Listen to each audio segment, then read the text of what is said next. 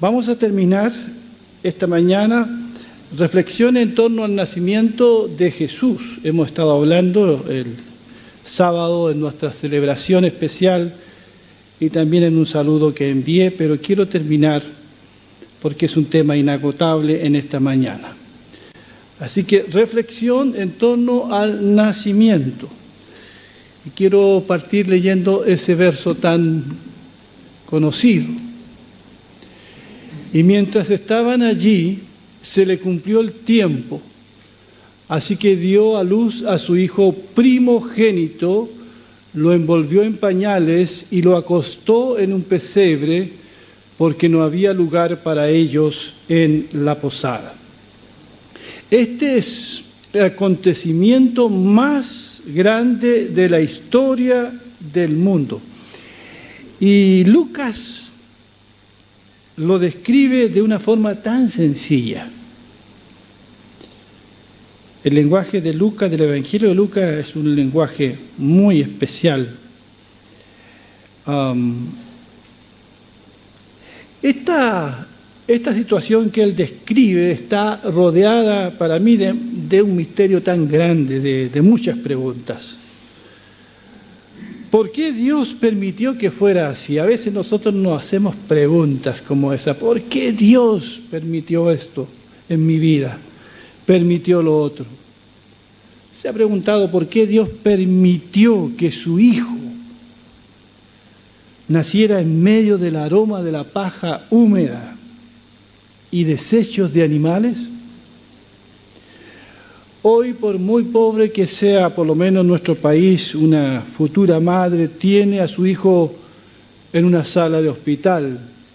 Justamente en la visita que hicimos el viernes y en otras visitas hemos encontrado mujeres embarazadas esperando ser recibidas para dar a luz a su hijo. Pero Jesús no tuvo esa, esa bendición y nació fuera del pueblo de Belén y fuera del pueblo de Jerusalén morirá. Por eso es que la Navidad de, que nosotros celebramos, la del siglo XXI, difiere mucho de lo que ocurrió en Belén. A veces nuestra Navidad es un pretexto para pasarla bien nosotros como alguien dijo, para desempolvar nuestro traje de cristiano. Otro dijo, es un pretexto para representar una vez al año el papel de buenos. Así que es bueno que ahondemos un poco más en el significado del nacimiento de Jesús. Cada uno de los escritores de los evangelios tienen un punto de partida distinto. Por ejemplo, Mateo comienza su relato con Abraham, Marcos con Juan el Bautista, Lucas con Zacarías y Elizabeth. Pero Juan, ¿dónde comienza Juan? Juan comienza en la eternidad. Juan comienza en el principio. Interesante. Dice Juan, en él estaba con Dios en el principio. Por medio de él todas las cosas fueron creadas. Sin él nada de lo creado llegó a existir. En él estaba la vida. Y la vida era la luz de la humanidad. Esta luz resplandece en las tinieblas y las tinieblas no han podido extinguirla esa luz verdadera, la que alumbra a todo ser humano, venía a este mundo. Amén, hermanos. Así que Juan se remonta a lo eterno. Allí estaba nuestro Señor, haciendo todas las cosas. Y este que era la palabra se hizo hombre y llegó a nosotros. Gloria a Dios por eso. Él es la luz, dice Juan.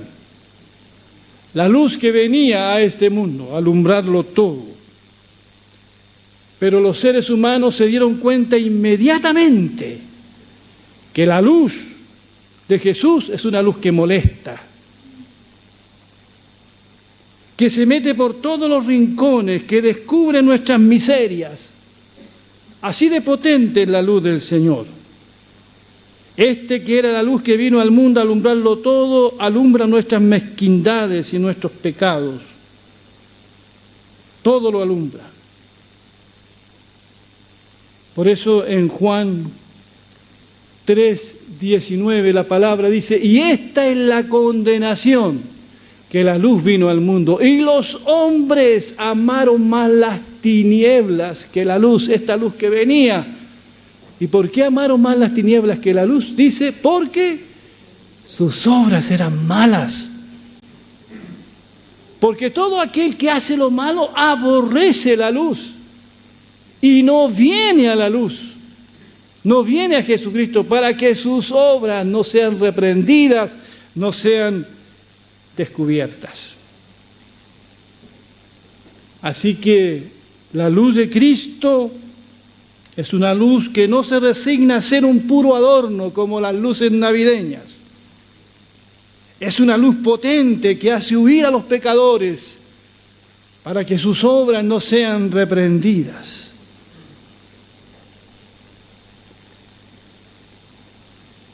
La luz de Cristo nos muestra nuestra verdadera condición espiritual. Pero Jesús como la luz del mundo también alumbra, mis queridos hermanos y hermanas que nos están escuchando también por las redes sociales, la luz de Cristo alumbra nuestro futuro. Estamos terminando un año, ¿usted sabe qué viene para el próximo año? ¿Alguien lo sabe? ¿Alguien conoce el futuro, este futuro que para muchos se ve tan incierto? Tantas interrogantes que tenemos respecto al futuro, en lo económico, en lo espiritual, en lo moral. ¿Qué pasará? Pero este Señor que es la luz también alumbra nuestro futuro. No nos deja a ciegas respecto a lo que viene, nos ha revelado su bendita palabra. También este que es la luz nos alumbra aún en la muerte. ¿Cuántas personas no saben qué pasará con ellos en la muerte? ¿Cómo en la muerte? ¿Cómo enfrentaré la muerte? ¿Qué hay al otro lado? Este que es la luz lo alumbra todo porque Él vino, murió y resucitó de entre los muertos. Así que hermanos, hermanas queridas, no estamos en oscuridad respecto al futuro, no estamos en oscuridad respecto aún a la muerte. Este que es la luz y que ha venido a este mundo a alumbrarlo todo, nos quiere guiar en esta vida y en la vida eterna. Por eso esas palabras tan extraordinarias, nuestro Señor, yo soy la luz del mundo, el que me sigue no andará en tinieblas, sino que tendrá la luz de la vida. Pero, pero los hombres amaron más las tinieblas que la luz. Cristo viene trayéndonos luz, pero también trayéndonos alegría. El ángel le dice a esos pastores, recordemos nuevamente, dice, no tengan miedo, miren que les traigo buenas noticias que serán motivo de mucha alegría para todo el pueblo. Tres cosas hay aquí, ¿verdad? Primero, no tengan miedo. No sé cuántas veces en la Biblia encontramos a Dios, al mismo Señor, diciéndonos, no teman, no tengan miedo, reprendiéndonos por nuestro temor. Y qué bueno es que es saber esto, que el Señor no quiere que tengamos miedo. No tengan miedo. El miedo es algo tan normal en la vida de, de las personas. Quizás hay miedos que se han apoderado de ti. Sientes que estás envejeciendo. ¿Qué va a pasar conmigo después? ¿Qué va a pasar con tu salud? ¿O qué va a pasar con tu trabajo? ¿Qué va a pasar en el futuro? El miedo. Pero este que vino, vino a disipar nuestros miedos. No tengan miedo, dice el ángel, les traigo buenas noticias. Eso es el Evangelio. Navidad es una buena noticia. Eso es el Evangelio. El ángel es el primero en predicar el Evangelio. Les traigo buenas noticias. Será motivo de mucha alegría para todo el pueblo. Así que Él ha venido a traernos luz y a traernos alegría. Es posible que alguien en esta mañana no amaneció muy contento o muy contenta, que digamos, quizás alguien de los que nos está escuchando también desde su casa. Quizás tu noche buena no cumplió todas las expectativas que tenías. Quizás, y con, y con dolor lo digo, quizás faltó un familiar en tu mesa, porque ya no está, porque ya se fue, o porque producto de una separación ya no, los hijos no compartieron con uno de los padres Quizás para muchas personas anoche no hubo mucho que celebrar. Por eso hay personas que en este tiempo no se ven muy alegres, que digamos. Estas fiestas les traen recuerdos, nostalgia. Pero bendita sea la palabra del Señor. Él dice, les traigo buenas noticias que será motivo de mucha alegría para todo el pueblo. Por eso, hermanos, Debemos recordar esto. La Navidad nuestra no tiene que ver con los regalos o no que recibamos, con las expectativas que nos hagamos de cómo celebraremos esta fiesta, dónde y cuándo y con quiénes. Tiene, nuestra alegría tiene que ver con esto, con que el Señor ha venido. El Señor ha nacido y puede que la situación que hoy yo esté viviendo no sea la más agradable. Mi alegría es esa de que el Señor vino, estuvo aquí. Hagamos de la llegada del Señor nuestra alegría. Amén. Que todo el mundo entienda esto, que Cristo vino a salvar, no a condenar, vino a libertar, no a oprimir. Su llegada debe traer alegría y no tristeza. Así que, mi querido hermano, no es tu Navidad. No es cómo lo pasaste o lo pasarás hoy día, es celebramos algo grande que supera todo eso, la llegada del Señor, la luz que viene, la alegría que nos trajo. Cristo ha venido a traernos perdón, esperanza y paz. Nos ha traído el regalo de la vida eterna. Mejor aún, Él es el regalo, el regalo por excelencia.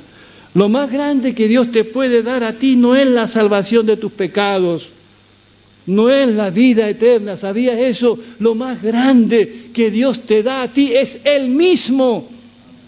Es Él, es el Señor, es Él el que se entrega. A veces nosotros los cristianos confundimos las cosas y nos quedamos con las añadiduras y olvidamos que es nuestro regalo es Él, es el Señor. Todo lo demás la salvación y todo lo que tú quieras ponerle, el perdón de los pecados es añadidura. Él es el regalo. Así que lo más grande que Dios te da es el mismo. Hace un tiempo atrás, unos años atrás, dijimos que nosotros también debemos convertirnos en regalo para otros. Debemos insistir en esto. Debemos eh, seguir el ejemplo de Dios que nos regaló a su Hijo. Y su Hijo que nos regaló, nos regaló la vida, su vida. Yo sé que es costumbre hacer regalos en esta fecha. Lo hacemos por cariño y por amor. Pero quizás lo hacemos para saldar nuestras deudas de gratitud con alguien.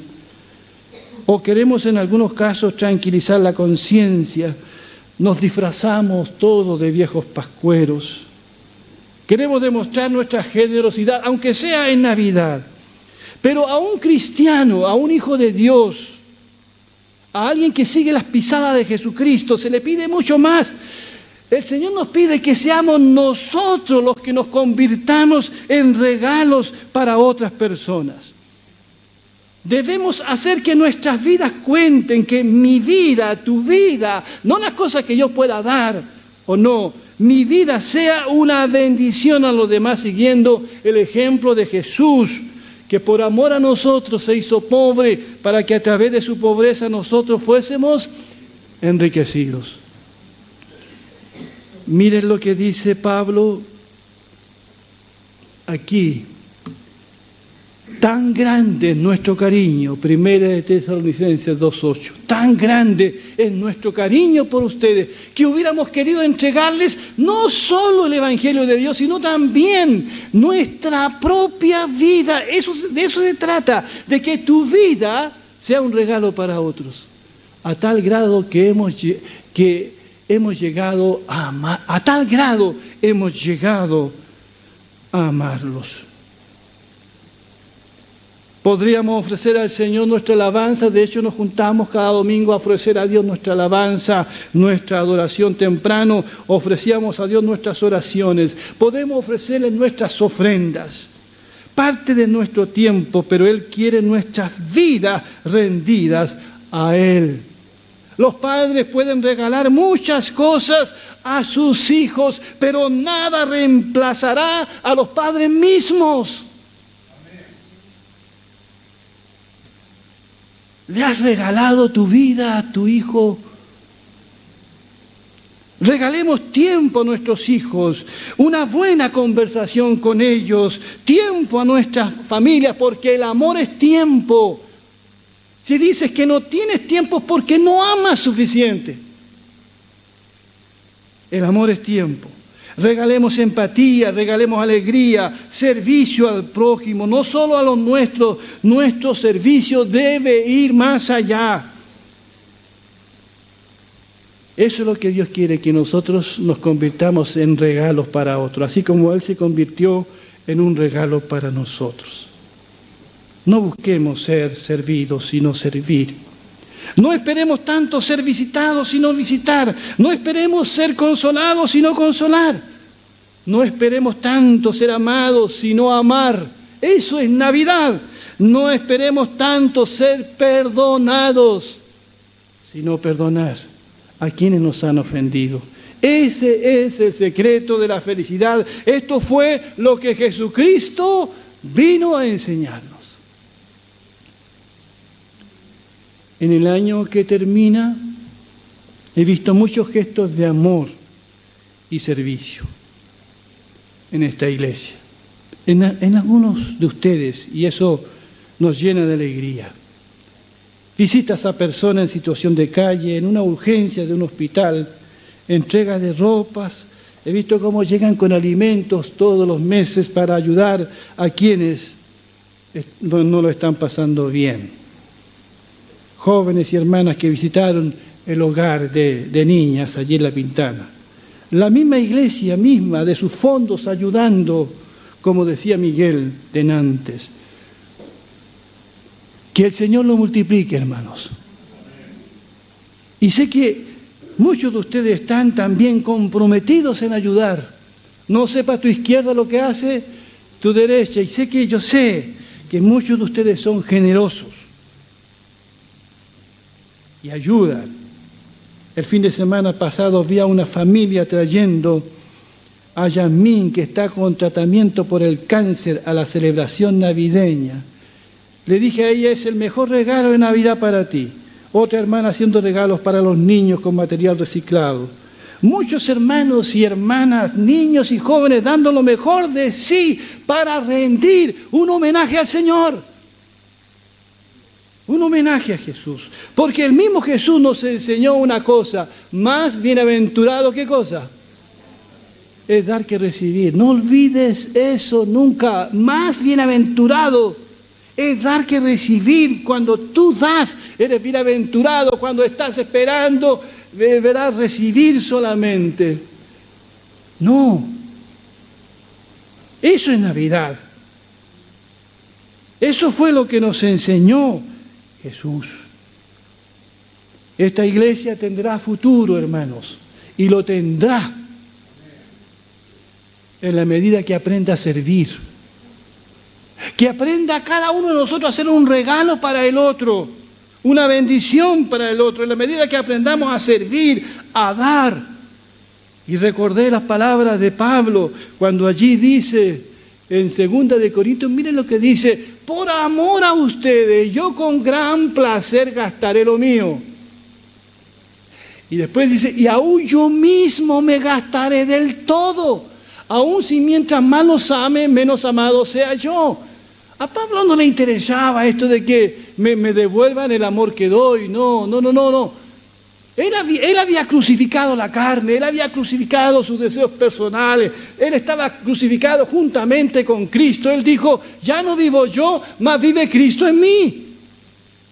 Y él dice, por amor a ustedes hermanos, yo con gran placer gastaré lo mío, o sea, ofrendaré, ayudaré, pero él va más allá y dice, y aún yo mismo, esto es regalar la vida, tu vida tiene que ser un regalo. Mi vida tiene que ser un regalo. Aún yo me gastaré del todo. Aún si mientras más los ame, menos amado sea yo. ¿Acaso eso no refleja la vida de nuestro Señor Jesucristo? Mientras más nos amó, menos fue amado. Así que a la luz de esta palabra, de esta breve reflexión de esta mañana, tenemos tarea pendiente. Es la gran lección que nos deja la llegada de Jesús, nuestro Salvador, que puso todo al revés. El Señor puso todo patas para arriba, ¿verdad? Vino aquí a revolucionarlo todo. Qué distinto es lo que el Señor nos enseña a lo que nos enseña el mundo. A los ojos del Señor, ¿quiénes son los grandes? Son los pequeños, los que sirven. Y los pequeños son grandes. A los ojos del Señor los últimos son los primeros y los primeros son últimos. El Señor dijo, el que se humilla será enaltecido y el que se enaltece a sí mismo será humillado. El Señor dijo que el más grande, escucha bien, el más grande en el reino de Dios, ¿quién es? Dijo, el que sirve. Ese es el más grande. El niño que llora en el pesebre, que se ve tan frágil, es el más grande de todos. Que Dios nos bendiga.